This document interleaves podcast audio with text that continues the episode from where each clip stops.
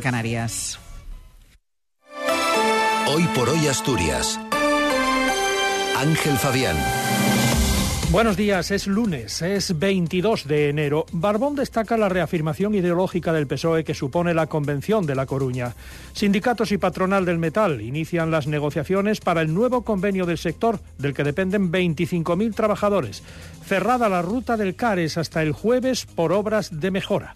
Además vuelven las temperaturas suaves, tenemos 11 grados en Oviedo, Gijón y Avilés, hay 10 en Mieres y en Langreo, 8 en Llanes, 9 eh, en Cangas de Onís y 16 en Luarca. La predicción es de cielo nuboso aumentando a cubierto con algunas brumas y probabilidad de bancos de niebla en zonas de cordillera de la cordillera occidental. Lluvias, en general débiles, más frecuentes en el litoral, zonas altas y durante la tarde. Temperaturas máximas en ascenso en el tercio oriental y sin cambios en el resto. En el oeste, viento del sur, con rachas muy fuertes a primeras horas, disminuyendo la intensidad por la tarde y girando a oeste en el litoral. En el este, viento del sur flojo a moderado, amainando por la tarde a variable en el interior, mientras en el litoral gira a componente oeste. Hoy estará en alerta todo nuestro litoral por fuerte oleaje.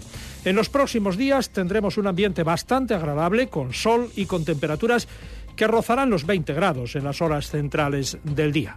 Martín Valle nos acompaña en la técnica. Oviedo, capital española de la gastronomía 2024, descubrirá a los visitantes de Fitur el secreto de sus tradiciones y recetas. Catenas en Asturias estará en el stand del Ayuntamiento de Oviedo en Fitur para contárselo en directo el sábado en A Vivir Asturias, con las entrevistas, la información y todo lo que ocurre en Fitur con Oviedo como protagonista. Oviedo, origen del camino. Son las 7 menos 8 minutos de la mañana. El PSOE quiere dar por cerrado el debate sobre la amnistía en Cataluña y empezar a centrarlo en las necesidades de los ciudadanos. Es el mensaje que ha centrado la Convención de La Coruña. Adrián Barbón ha dicho que lo que busca el ciudadano es menos insultos y más política útil. Ha destacado la importancia de este encuentro para la reafirmación ideológica del PSOE. La importancia de esta convención que tenía para la reafirmación ideológica del partido y porque nosotros somos un partido, una organización viva que está en constante adaptación a la sociedad. Yo soy de los que cree de verdad que, la gente ahí fuera lo que quiere es menos insultos y más política útil. Y política útil es subir las pensiones, por ejemplo, y política útil es abrir la variante de Pajares.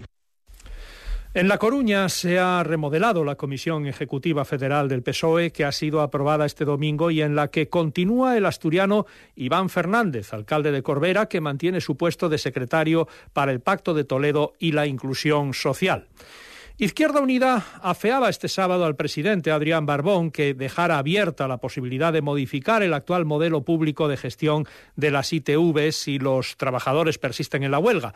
Sin embargo, el líder de Izquierda Unida y también consejero en el gobierno que preside Barbón, Ovidio Zapico, ha optado este domingo por enfriar el tono del desencuentro con los socialistas. Zapico asegura que la postura de su formación, contraria a una privatización, está ya fijada y sobran más declaraciones públicas que solo generarían, dice, inestabilidad en el Ejecutivo. Yo creo que, está todo dicho y yo creo que cualquier declaración mía hoy podría eh, contribuir a generar eh, inestabilidad y para nada quiero eso. Nuestra posición está, está ya reflejada, no hay que abundar.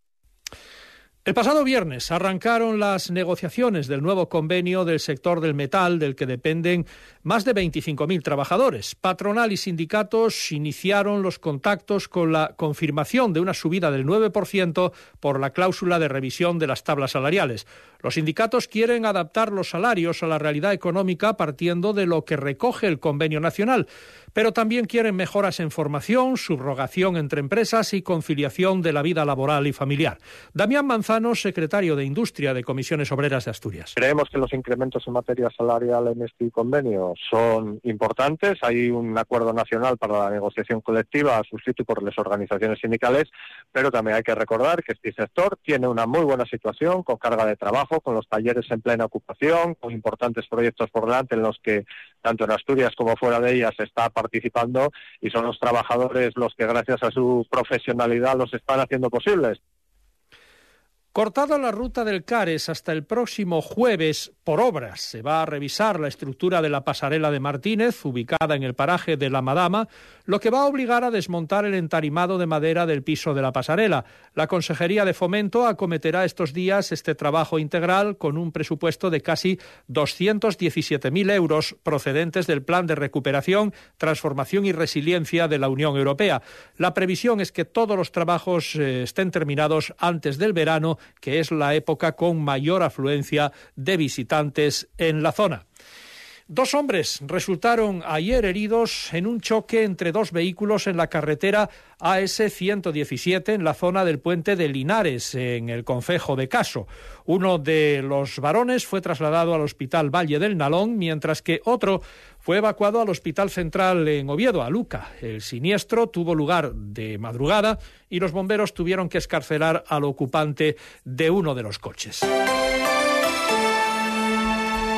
Deportes, Cali González, buenos días. Buenos días, excelente jornada para los equipos asturianos. En primer lugar, el Sporting ha vuelto al ascenso directo. Su victoria en Tenerife, sumada a la derrota del Racing de Ferrol contra el Oviedo, ha provocado que los rojiblancos suban un puesto y sean segundos, con un punto de ventaja respecto al tercero y a tres del líder, que es el Leganés y que recibe esta tarde al Burgos. El próximo encuentro del Sporting será el domingo a las 9 contra el Racing de Ferrol, que tiene un punto menos en el Molinón, partido que se perderá Yuca por sanción. Y también gran jornada para el Oviedo, que venció a Malata, un campo donde ningún visitante lo había hecho hasta el momento, y se coloca octavo a tan solo dos puntos del playoff. Carrión continúa con sus excelentes números y solo ha perdido dos partidos de los 17 dirigidos. Los azules, que afrontarán ahora dos partidos consecutivos como local, recibirán este sábado al líder, el Leganés. Continuamos ahora con la segunda federación. Solo un equipo asturiano consiguió vencer en esta jornada, que fue el Avilés, 1-0 al Racing Villalbés, y empataron el Marino 0-0 contra el Orense y el Angreo 1-1 ante el Coruso. Perdieron, por su parte, el Vetusta 0-2 ante la Gimnástica y el Covadonga 2-0 frente al Zamora.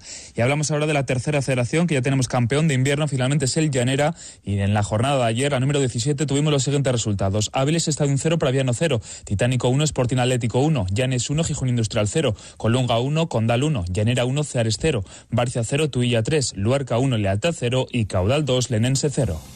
Están escuchando hoy por hoy las noticias de Asturias. En la SER faltan tres minutos para las 7 de la mañana.